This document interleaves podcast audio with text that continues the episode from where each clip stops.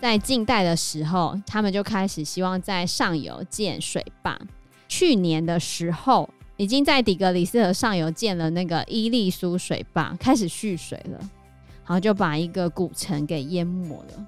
这古城叫做哈桑凯伊夫，它有一万两千年的历史哦。Hello，大家好，我是 Joe，我是 Anna。最近台湾因为缺水的问题啊，引发大家很大的恐慌，还有县市被公五停二。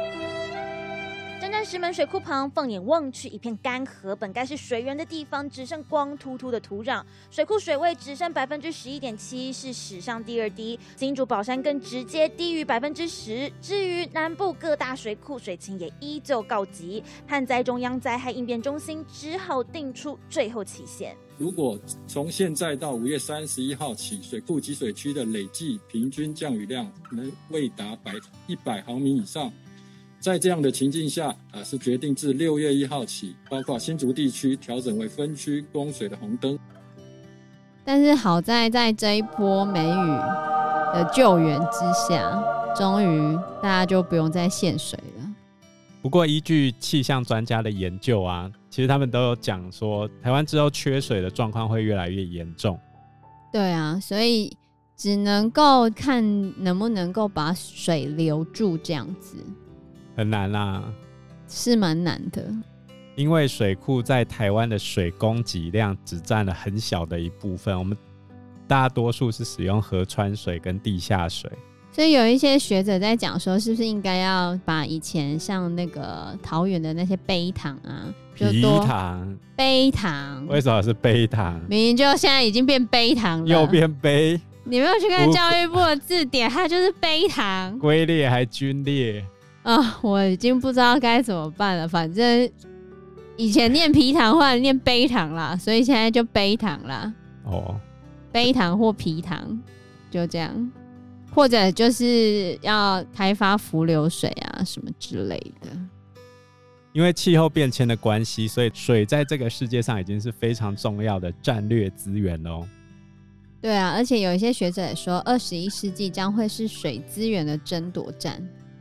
最近很多国际研究学者，他们都相信水资源短缺会造成国际冲突，一定会的啊，有非常多条河流都是类似这样的情况，有跨国的问题。对，只要是跨国河流，然后呃，尤其是在中途有经过那些相对干燥的国家，更容易产生这种纠纷。如果说它流过的区域，还没有那么缺水的话，就会相对没有这么严重。举例来说，像欧洲的河流似乎就没有这么严。欧洲有西风，所以不会缺水。他们对啊，他们比较不缺水，他们也没有沙漠，所以像多瑙河跟莱茵河就没有像亚洲这么严重的抢水的问题。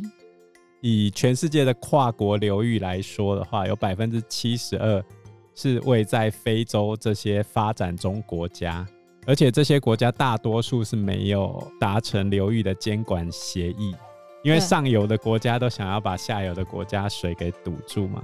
像中国，因为把湄公河上游的水源堵住，也引发下游这些国家的不满。阔河面，滚滚黄水。湄公河是东南亚第一大河，长约四千两百公里，又被沿岸各国人民称为“母亲之河”。丰沛的生物资源，湄公河发源自西藏，在中国被称为澜沧江，流经云南，再流过中南半岛五国，包含辽国、缅甸、泰国、柬埔寨和越南，都在湄公河的流域范围内，一共住着三点二六亿人口，养活了超过六千万人。但二十几年来，上游中国前后盖起一共十一座水坝，不免干扰鱼群迁徙和产卵的习性。短短二十年，湄公河已经减少了超过七十种鱼类，冲击了沿岸居民的基本生计。尤其是河流跟湖泊，跟我们现有的国界线并没有完全符合，所以上下游的这些国家，或者是临界的这些国家，会因为政治啊、种族啊、宗教啊，还有地缘关系，去抢夺这些水源。更不用提现在联合国最重视的一个地方，就是中东地区。这边本来就已经深受气候变迁的沙漠化影响。对啊，这边很多地方是相对比较干燥的地区，所以接下来可能会造成战争的机会大幅的增加。在西亚跟北非这一带，其实他们很快就会耗尽地面跟地下的所有淡水资源，然后再加上工业化、都市化跟人口增长。这些都让它的水资源情况更加恶化。讲到中东，它的淡水从哪里来？这边是沙漠，淡水从哪里来啊？你在沙漠里面要搞到水，主要靠的就是绿洲嘛。对啊。那绿洲的水从哪里来？高山雪水。所以在伊朗那个地方就很多坎井嘛，用水井的方式让雪水流到地底下来，减少蒸发。对，然后第二个部分就是挖井嘛，在沙乌地阿拉伯那个地方大量的凿深井，他们是去挖取深层地下水的情况。那这种比较深的井也有可能会抽完，如果你继续大规模的都市化跟人口增长的话，一定是不够用的。对，可能会地层下陷，所以他们还想办法要去拖冰山回来用。哈，拖冰山？从南极啊，可是那距离超级遥远的耶。因为冰山经过万年的挤压，它融化速度比较慢，所以它不会像你想象的那么快。是这样吗？要拉好一个月吧。二零一七年的时候，阿拉伯联合大公国其中之一的叫做富吉拉这个酋长国，他打算到南极洲外海。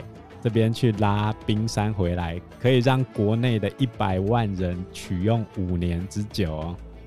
打算啊，真的有吗？他就已经计划准备投钱下去啊。计划赶不上变化。再来第三个，在中东地区最好用的水还不是这些水，这些水一看就知道非常难用，你还是得要去挖嘛，不然就去做一个。水井出来嘛，所以最好用的就是两河流域啊。两河流域就是底格里斯河，还有幼发拉底河。底格里斯河在周董的一首歌里面有出现过。啊，就什么？美索不达米亚？什么？爱在西元前，那歌超老，超老，对，超老，知道的都非常有年纪。不要这样说我们自己。有兴趣的大家自己去听啊，周杰伦的《爱在西元前》。两河流域这边因为水量丰沛，所以整个西亚的文明几乎都诞生在这边。这边有超多的古文明，